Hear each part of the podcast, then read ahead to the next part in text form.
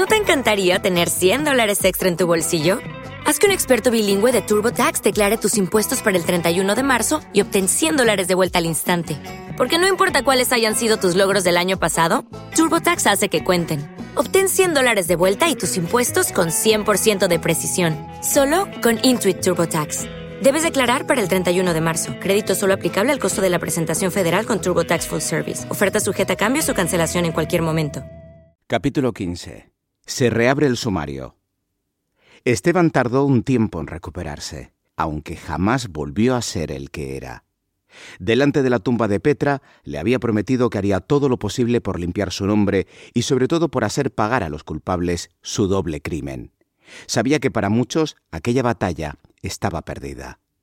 Pero él no podía rendirse. Ya había agachado la cabeza demasiadas veces, todas aquellas en las que se rieron de su cojera, de su aspecto, de su pasión por los libros. Lo sucedido había sido una gran injusticia. El triunfo de un sistema que aniquilaba a personas como ella, personas valientes, en un mundo de pusilánimes y gente aterrada. Marcos y Tomás temieron que la noticia de la muerte de Petra les trajera algunas complicaciones.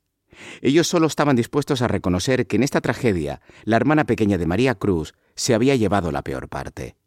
Tomás volvió a tener pesadillas, y su madre, temiendo que cometiera algún desliz, casi lo obligó a encerrarse en su casa. Durante un tiempo sus salidas nocturnas y alocadas a los bares de la zona cesaron por completo. Era mejor que pasara desapercibido. Y eso era algo que él sabía hacer muy bien cuando era necesario. Marcos nunca ocultó que sintió pena por la muerte de Petra. Fue una de las pocas personas que siempre lo había mirado con buenos ojos. No le tenía miedo, y era capaz de sostener su mirada sin ponerse a temblar. A Marcos siempre le gustaron los valientes, y ella lo fue. La pena le duró poco. La vida era así, y en este juego de la baraja a ella le tocaron malas cartas. El patrón de Marcos lo llamó al despacho. Pensó que era para hacerle uno de sus trabajitos. Esta vez no fue así. Don Cirilo le recomendó que durante unos días no se hiciera notar, y lo mandó a vigilar una de las fincas que tenía por Guatisa. Todos sabían que en unas semanas las aguas volverían a su cauce. La vida de Petra tampoco valía tanto. No era más que una mujer sola, con demasiados enemigos. Ni a su familia le gustó la forma en la que decidió vivir, separada de su marido y con aquellos aires. El nuevo juez que vino en sustitución de Alfonso Luis de las Casas se encontró con el revuelo general que la muerte de Petra había creado en la isla. Pero solo se atrevió a certificar que al haber fallecido durante el proceso quedaba extinguida su responsabilidad. Con eso había cumplido con la legalidad y los caciques ganaban tiempo para que la vida volviera por sus causas habituales, sin protestas ni berrinches. Las autoridades de la época no contaban con la persistencia del secretario del juez, que no cesó en su empeño de enviar informes sobre las grandes lagunas que existían en el sumario. Esteban Marrero tuvo siempre la colaboración silenciosa de otros funcionarios. En Lanzarote, el clima de malestar parecía más calmado. Dejaron de organizarse protestas en la calle, pero la gente no estaba conforme. Las tertulias, los comentarios en los bares, seguían girando en torno a la muerte injusta de Petra. Y en medio de ese ambiente hostil contra las autoridades, a las dependencias de los juzgados de Arrecife llegó una carta procedente de Buenos Aires. El remitente, Luis Hernández, vecino del Mojón, refería todo lo sucedido la noche en la que mataron a María Cruz Bello, Esculpaba a la hermana menor de la fallecida y explicaba que Marcos Concepción, Tomás Valiente y él habían sido los únicos culpables de aquel crimen. El nuevo juez, Pedro de Benito y Blasco, cuando ya habían pasado cuatro años desde que esos hombres hubieran cometido aquel asesinato, ordenó finalmente la reapertura del sumario. También se retiró la acusación formal que se mantenía contra Tomás Robaina y Flora Barreto, aquellos dos acusados que permanecían en libertad condicional por haber pagado una elevada fianza. Para Petra, aquella carta y la protesta unánime de los lanzaroteños llegaba demasiado tarde. Ya llevaba un año muerta y de inmediato se ordenó la detención de Marcos Concepción y de Tomás Valiente. Los dos habían marchado a Gran Canaria tratando de subir a uno de los barcos que hacían la ruta hacia América. Tal vez quisieron emular a Luis Hernández, quien permanecía prófugo en Argentina.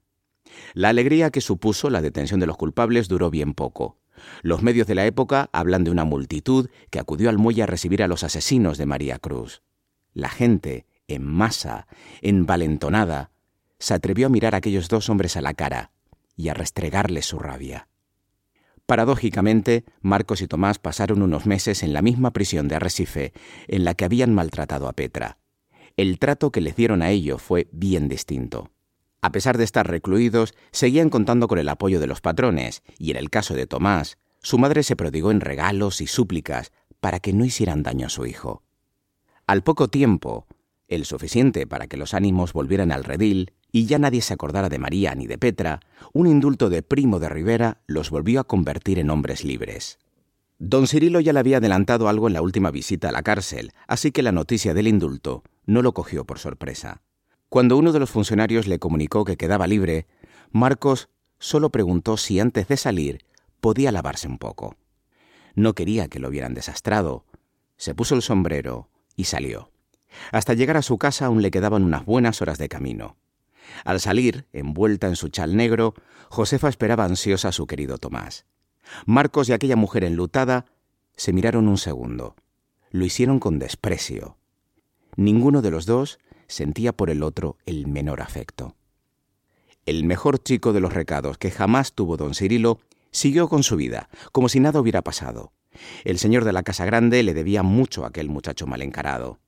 No solo organizaba mejor que nadie las fiestas de la Vegueta, también mantenía a raya a los trabajadores más díscolos, recogía las papeletas de las votaciones y sobre todo le informaba de las andanzas de sus hijos, sin que ellos se dieran cuenta.